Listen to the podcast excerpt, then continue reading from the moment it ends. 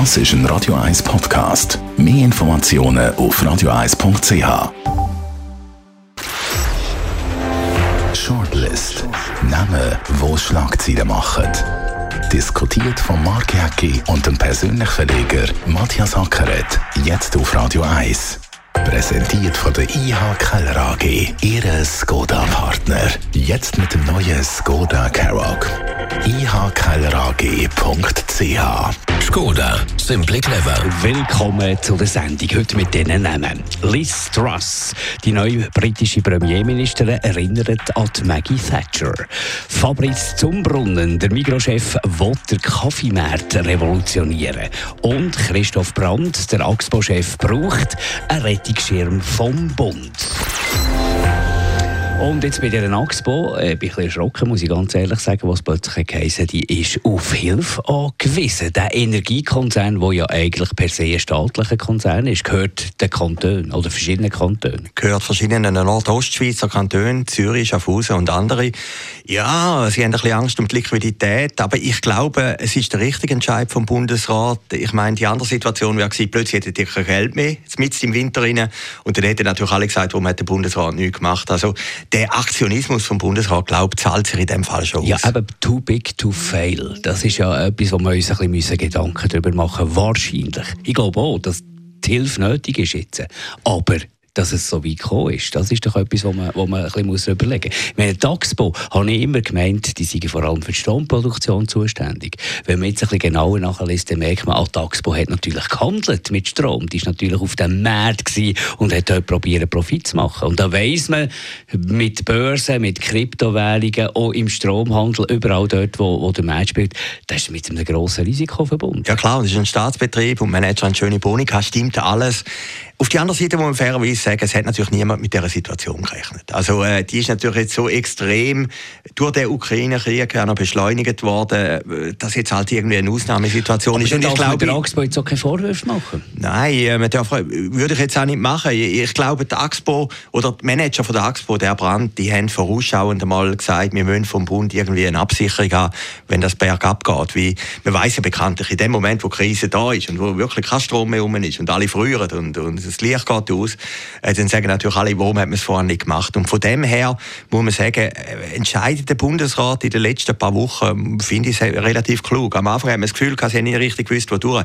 Wenn man jetzt vergleicht mit Deutschland, ich meine, dort ist natürlich schon die Kacke am Dampfen, wie man so schön sagt. Da gehen jetzt alle auf den Habeck los. Ja, aber bei uns auch, ganz ehrlich. Viel weniger. So. Ja, wenn, ich lese, wenn ich lese, was nächstes Jahr die Strompreise raufgehen, oder in gewissen Gemeinden. Und äh, jetzt zum Beispiel Zürich-Unterland, bei uns ist ja noch human mit 20 Prozent, aber 20 Prozent sind immer das. Äh, andere Gemeinden im Aargau haben wir da können lesen, Gemeinden, wo es massivst aufgeht. Wer hilft denn diesen Leuten? Wer hilft denn der Bevölkerung, die plötzlich mit «Oh, überdurchschnittlich hohen Preisanstieg muss, muss kämpfen. Das Familienbudget wird nicht größer wegen dem. Ja, natürlich. Aber äh, höchstwahrscheinlich will man auch dort wieder in der Schweiz pragmatisch irgendeine Lösung finden. Du hast gesagt, Zürich-Unterland. Heute habe ich gerade gelesen, im Tag in Glattfelder ist auch Zürich-Unterland, also die Gemeinde vom Gottfried Keller. Dort ist es exorbitant angestiegen im Vergleich jetzt zu Andelfingen im Zürcher Wieland. Klar, das ist irgendwie auch unbegreiflich. Aber das ist ja genau das, was ich ja, letztes Mal, ja, in letzter ja. Sendung eine riesen Mail bekommen von einem Elektriker, von einem Hörer von dieser Sendung. Danke vielmals Mal, der äh, meine Aussage kritisiert hat, es komme niemand raus bei dem ganzen Stromzeug. Er hat gemeint, wie ein Strom funktioniert. Also ich habe gemeint, wie das Ganze eben funktioniert auf diesen Märkten. Da kommt doch niemand raus. Und da haben wir doch wieder den Beweis. Die einen haben irgendwie Schwein gehabt, dass sie Fixpreise hatten, andere haben auf dem freien Markt das Gefühl gehabt, jetzt nehmen wir günstig rein und jetzt plötzlich sind halt die Preise teuer und jetzt explodiert es. Bei der AXPO haben wir ja Kantone, die im Verwaltungsrat sind. Der Verwaltungsrat muss per Definition eine Firma kontrollieren. Mangels Wissen haben die das auch nicht können machen. Die Risiken hat man nicht können abschätzen. Jetzt sind die Risiken eintreten und plötzlich explodieren die Preise dermaßen richtig. Bin ich auch Ihrer Meinung. Da muss der Bund helfen bei so etwas. Aber man muss sich gleich einmal ein paar Fragen stellen. Es ist irgendwie einfach so ein bisschen, äh, alle sind so ein bisschen durcheinander und jetzt passieren da Sachen und äh, wir wissen gar nicht, wie damit umgehen. Ja, da muss ich eine Klammer machen. Das ist noch interessant. Jetzt gerade beim Strompreis, der hat mir dann irgendwann mal liberalisiert. Ich mag mich erinnern, hat mal eine Abstimmung gegeben ich glaube vor 10, 20 Jahren, Kanton Zürich, EW, ob man das soll privatisieren oder nicht.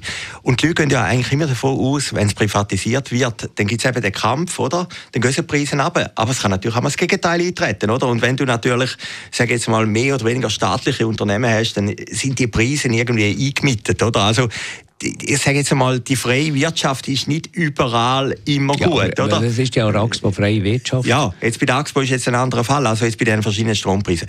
Bei der Axpo, wenn wir nochmal aufs Grundthema zurückgehen, ich glaube einfach, der Bundesrat hat jetzt irgend vorausschauend geurteilt. Und, und, und, und das keine, ist... Keine Kritik, weil ja. du kannst jetzt nicht einfach sagen, ja, jetzt ihr seid ja irgendwie staatlicher Betrieb oder weiss auch nicht, oder ja, natürlich, selber, natürlich. geht's ja. um, das kannst du nicht. Das, und, ich kann, und es ist eigentlich auch noch schwierig, oder? Gestern um 10 vor 10 ist im Beitrag gekommen, es ist auch noch schwierig, dass Kantone von sich aus selber handeln können, oder? Also man braucht dann irgendwo den Bund, der da eingreift.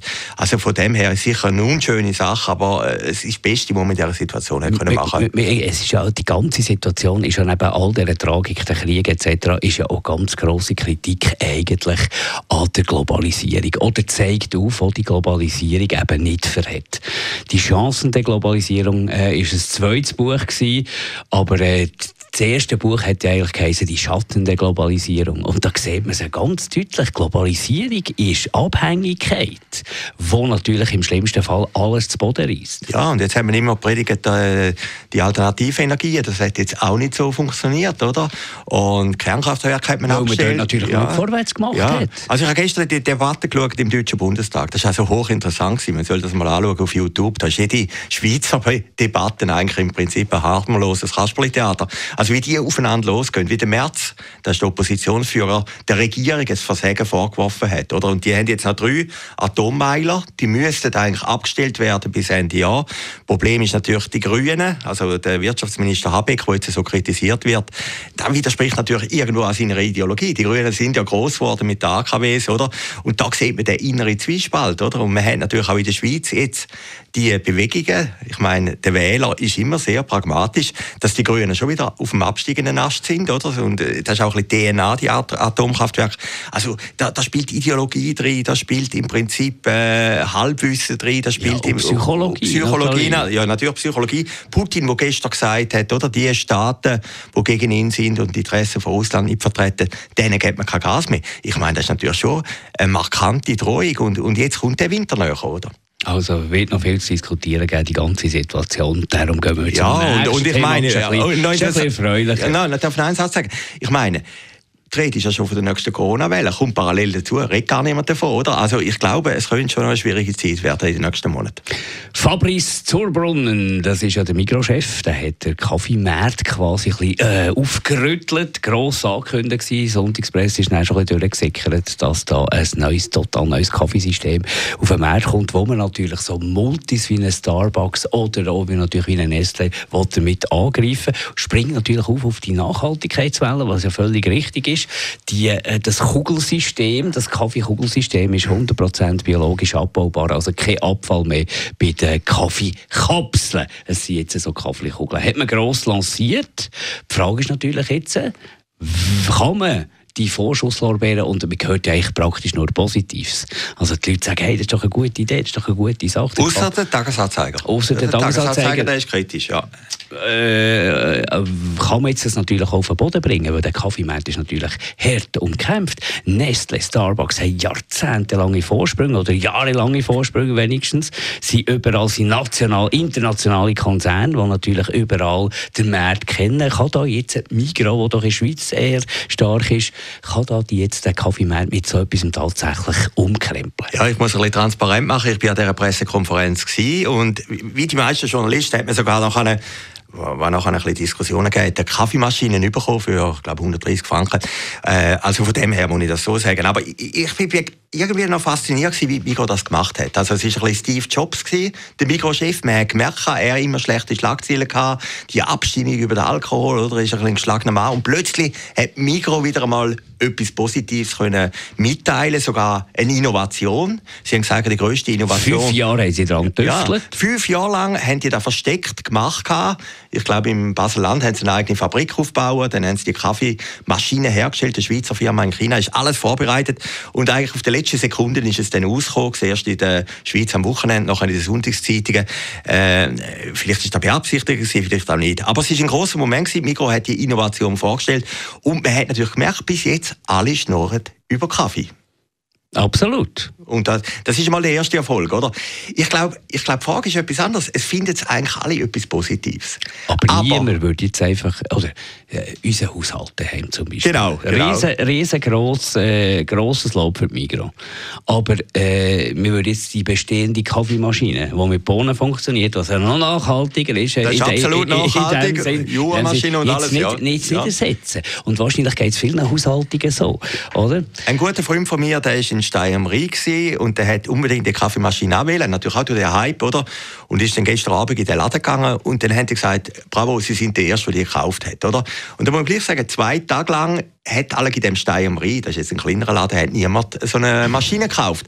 Das heisst ja nicht, dass die Leute die Maschine schlecht finden, sondern dass vielleicht die Leute sagen, wir haben ja noch eine die oder wir wollen die nicht zurückgeben, oder? Und ich, glaube, aber da hat Migros dann schon gut kommuniziert, muss man sagen. Sie haben gesagt, sie wollen nicht den absoluten Wechsel von schwarz auf weiß, das ist gar nicht möglich, sondern schlichten. Hat man natürlich auch ein bisschen Druck rausgenommen, indem ja, du sagst, das wird ja. jetzt eine langfristige Sache sein, das wird ein Marathon werden. Er äh, erwartet natürlich dann auch niemand, dass nach zwei Monaten irgendwie die Zahlen schon explodieren und so. Ja, aber, Nein, Schluss, aber, aber, aber am Schluss erwartest du es eben gleich, oder? Du machst so eine riesen Innovation, gibst Millionen aus, hast eine Fabrik aufgestellt, du willst natürlich gleich einen Erfolg, oder? Also man sagt das natürlich, es soll schleichend sein, man will auch Nestle nicht allzu fest konkurrenzieren, ist ja klar, Nestle ist ja gleich ein großer Partner von der Migros, aber auf die andere Seite, wenn das natürlich so groß ankündigst, als die größte Innovation, die die Migros je hat, dann willst du natürlich den Erfolg. Also ich meine, die Innovation absolut faszinierend, ich habe den Kaffee probiert, finde absolut guten Kaffee, äh, an dem ist alles nicht, aber ich glaube, die Kunst kommt jetzt, äh, die ganze Logistik, das ganze Marketing, kannst du die Leute wirklich nachhaltig davon überzeugen,